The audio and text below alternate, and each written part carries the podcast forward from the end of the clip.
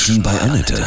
Sie wollen auch mal bei Annette zu Gast sein? Dann rufen Sie uns an. Kostenlos. 0800 33 66 und dreimal die 8. Menschen bei Annette, heute bei mir Daniel Schmidt, Chef vom Elbschlosskeller der Kultkneipe in St. Pauli. Guten Morgen, Daniel, grüße dich.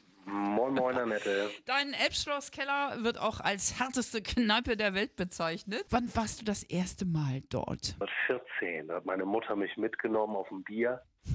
ja, und hat mir gleich gut gefallen. Mit 14 sind dir da nicht die Augen rausgefallen bei den ganzen Gestalten? Ähm, Äh, ja, das macht man denken als Außenstehender. Mhm. Ist bei mir aber nicht so gewesen, weil ich es halt nicht anders kannte. Mein Vater hat das immer schon gemacht, mein Opa hat das schon getrunken und ich kannte das halt, wenn mein Vater ähm, Leute oder Kumpels aus dem Elbschlosskeller mal mit nach Hause genommen hat auf dem Absacker. Also ich kannte das Ganze drumherum sowieso schon. 24 Stunden am Tag. Habt ihr auf, Daniel? So ist es, ja. Wer ist da alles? Ja, jeder Menschenschlag von Prostituierten bis über zu Altluden, Neuluden. Es verirrt sich auch mal ein Millionär oder Kaufmann da rein, äh, der ganz normale Hafenarbeiter, Handwerker, Arbeitslose, Rentner, der alte Kiezschlacht. Ist eure Kneipe, ja, sowas wie eine Familie, so, ein- so für gescheiterte Absolut. Existenzen? Absolut. Montag bis Freitag, wenn unser Stammpublikum da ist, äh, sind die Leute, die da halt sitzen, in der Regel Menschen, ähm, wie du gerade auch schon sagtest, äh, verlorene Seelen, gescheiterte Existenzen, Menschen, die irgendwie mal Familie hatten, die einen Job hatten, die das alles verloren haben und deshalb bei uns auch die Möglichkeit haben, da so lange zu sitzen.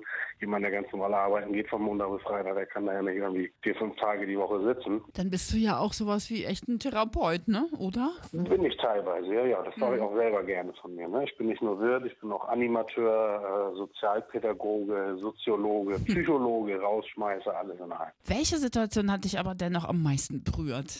Berührt haben mich am meisten immer Situationen, wenn ich so im Laufe von Jahren gesehen habe, wie Menschen sich dazu entschieden haben, sich aufzugeben, langsam dahinscheiden. Die irgendwie einen harten Schicksalsschlag hatten, Kinder sind äh, durch, durch einen Autounfall umgekommen oder Frau hat die betrogen und dann auf einmal alles verloren und und und. Thema Alkohol ist natürlich schon krass, weil das macht die Menschen ja auch kaputt. Hm, ne? Absolut, ja, aber ich bin halt der Meinung, wenn, wenn wir denen das nicht äh, anbieten würden, so wir haben ja auch ein wachendes Auge auf die. Ne? Speziell mein Personal ist auch so geschult, dass wir uns auch um unsere Gäste kümmern. Und äh, wenn wir das jetzt nicht machen würden, ich habe das mal der Davidwache gesagt, Polizisten der Davidwache waren mal bei uns und haben dann so einen Flachs, so, oh, und ich mach das Ding hier endlich mal zu, sagte der eine zum anderen.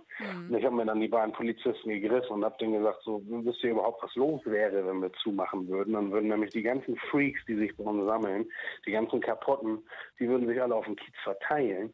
Und dann hättet ihr zehnmal so viel zu tun, weil ihr jetzt einen Sammelpunkt habt, wo ihr genau wisst, da könnt ihr angreifen und da sind die alle. Du musst gleich ja. weiter erzählen über den Kiez, über deine Kultkneipe, ja? Ja, mache ich gerne.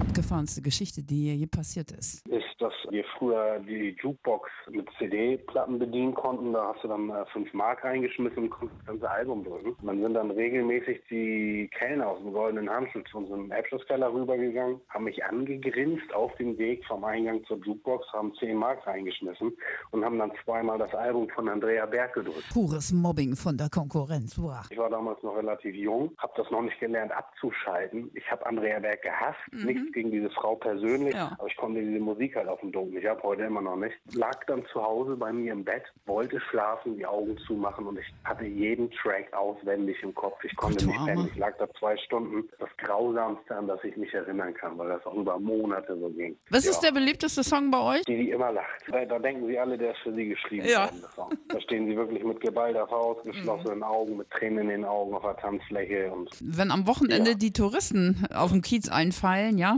und bei euch auch ein Bier trinken, was ist denn diese Faszination an, an St. Pauli, am Kiez und auch deiner Kneipe? da halt ähm, jedes Schicksal erleben kannst und der Otto Normalverbraucher in Anführungsstrichen ähm, sich eben nicht vorstellen kann, dass das Leben so spielen kann, ne? weil da halt Leute sitzen, die alle mal einen normalen Job hatten, in Anführungsstrichen normales Familienleben, dementsprechend äh, einfach jeden treffen kann und man sich deshalb ganz leicht selbst damit identifizieren kann. Speziell bei Touristen, die stehen vom Laden, sehe ich, wie die dann da stehen und am Munkeln sind, so, oh, trauen wir uns jetzt runter, sollen wir das wagen? In der Regel ist es dann jedes Mal so, wenn die Leute dann runtergehen und ein Bier trinken und sich die Mühe machen, sich mit diesen Gästen zu unterhalten, mit unserem Stammpublikum, dann erfahren die alle, was die für eine mega Geschichte dahinter haben.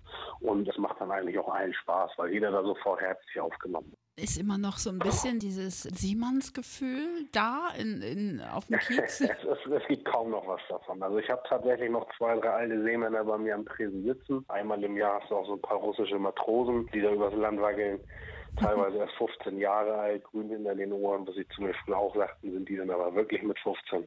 Ähm, so Seemanns-Feeling ist eigentlich verloren gegangen. Ja. Hast du nicht mehr. Früher kam halt wirklich der Hafenarbeiter irgendwie vom Hafen, war vier, fünf Monate auf See, hatte 15.000, 20.000 D-Mark in der Tasche, hat die dann dementsprechend verprasst für Soff, Spaß und Nutten. Und das hast du so heute nicht mehr. Alles ist im Wandel, ja, das alles, stimmt. alles ist Bewegung und alles, was irgendwie still, still stehen bleibt, Stagnation, das ist das Gleichbleiben mit Tod und Absolut. funktioniert nicht. Hm. Genau.